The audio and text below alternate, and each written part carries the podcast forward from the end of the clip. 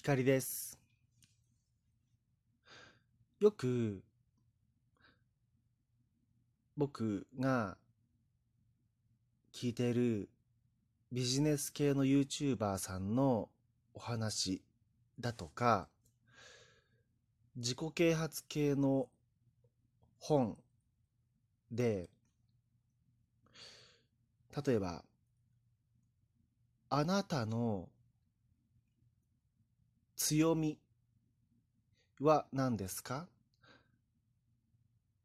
書き出してみてください。とか、とか、えっ、と、あなたの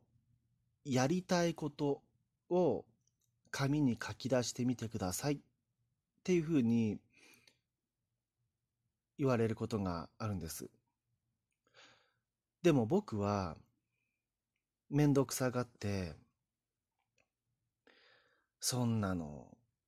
書き出さなくたって、わざわざ紙とペン持ってこなくたって、頭の中でちょちょっと考えれば、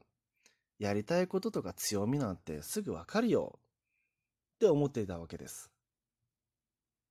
でも、でもですね、僕が日頃読んでいるパニック障害の、うん、克服するための本に、えーあるワークがかい記述、うん、記載されてまして、今日良かったことを10個書き出してください。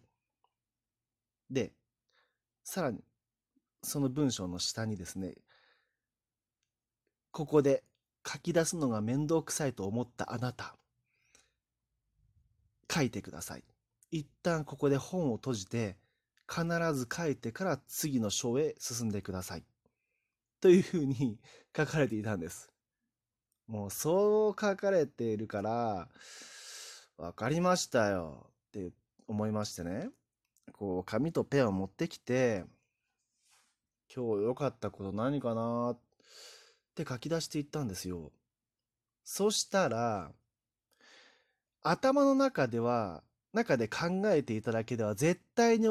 出てこないようなことが、紙に書き出すという作業をしただけで、あ、俺こんな意外ないいことが今日あったじゃん。ってことが2個3個とかって書き出すことができたんですね。で、その経験をして以降、うん、例えば自分の強みとかやりたいこと、そういったこともめんどくさがらずに、本当に書くようにしてみたんですね。あの、言わ言われた通りにですね。そうしたら、違うんですね。頭の中で考えているのと、書くのとでは、全然。で、まあ、YouTuber さんはもう、皆さん、こう、なんていうのかな、分かってらっしゃるんですね、よく。こういうふうに言うわけですよ。ここで、書き出してください。紙に書いてくださいって言ったところで、実際に書く人は1%ぐらいですよ。でも、ここで本当に書いた人、行動に移した人が成功するんです。というようなことをおっしゃるわけですね。いや、でもそれ、そうだなって思ったんです。あの、本当に、めんどくさいって僕の心理を言い当てられてるし、でも書き、書いたら、書き出してみたら見たで、いいわけですよ。あの、頭の中で漠然ともやもやと考えているだけでは、絶対に出てこなかった答え、うん、やりたいこと、強みが、なんかな、そこに、ノートの上に書き出すことができたんですね。僕の経験上、この書く、えっと、ペンで紙に書くっていう行為と同じぐらい効果を感じているのが話すことですね。聞いてくれる、僕の話を聞いてくれる人がいて相づちを打ってくれればいいですが、もしいないときは、このラジオアプリのように、こう、一人で、こう、声に出す、出して話すだけでもすごい頭の中が整理される感覚があるんですね。まあ、あの、このラジオアプリに関しては、僕は、こう、自分の考えや気持ちを整理したいっていう目的があって、まあ、うん、話す内容をですね、こう、ジャンルとか決めたりせずに僕は、お題を決めて、お題だけ決めて話したいことを話すっていうふうにしているんですね。あの本当これ自体が話すこと自体が楽しみだからです。で、あのー、あ、そうそう。この間、そう、あの、ヤフー知恵袋を見てましたらね、あの、例えば僕、私は自信がありませんどうしたら自信を持つことができますか？っていうようなことが、あの、投稿されてたんですね。それも、僕が思うには、一つには、あの、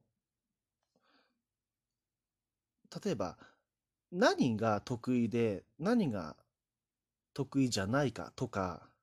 何が好きで何が嫌いかとか、そういうのを書いてみたらいいと思うんですね。そのご質問者さんがですね。あの、多分頭の中でこう自信がないなとか、こう優れている人を見て、ああ、すごいなって思ってると、多分、本当に、ああ、俺ってどんどんダメだなとか、私って何にもいいところないやっていう考えに終始して終わってしまう。その考えが終わって、一日が終わるような気がするんですね。だから、僕の経験上、書く、もしくは話してみたらいいと思います。あの、自信がない、例えば自信がないっていう方は、じゃあなんで自信がないと思うのか。じゃあ好きなところは何だろう。こんな私でも、こんな僕でもできることって何だろう。っていうのを、あの、話すか、話すか書くだけでも、あの、なんていうのかな、気持ちが整理されて、あ、意外にこういうところ私、僕できるかもっていうところ見つかるかなと思うんですよね。まあ、これは一例です。例えば、まあ、自信がありませんとか、うん、それ以外にもこう漠然とした悩みってありますよね。うん、それこそこう私にはやりたいことがありませんとか、うん、将来に対して悲観的なイメージしか持つことができませんとかっていう、で、それでどうしたらいいですかみたいな質問がすごく Yahoo 知恵袋にたくさん載ってるわけですけれども、うん、もちろんそれに対して、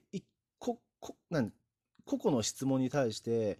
解決策はもちろんあると思います。例えば地震に関しては池早さんが最近の動画で、まあ、挑戦することだと。挑戦して、得られた結果によって自信を持てると。で、池早さんはビジネスに関しては自信を持っている。でも、例えば、スポーツに関してだったかな。スポーツに関しては、格闘技とかやれとか言われても無理だから、スポーツに関しては自信がないけど、その勝てるフィールドで、得意な場所で勝つ自信はあるっていうんですね。だからまあそういう勝てるフィールドを選ぼうということもおっしゃってたんですね。なるほどなと思いつつ、うん、僕も同意だ同感だし、加えて書くこと、話すことも有効な手段かなと思います。今回は以上です。ひかりでした。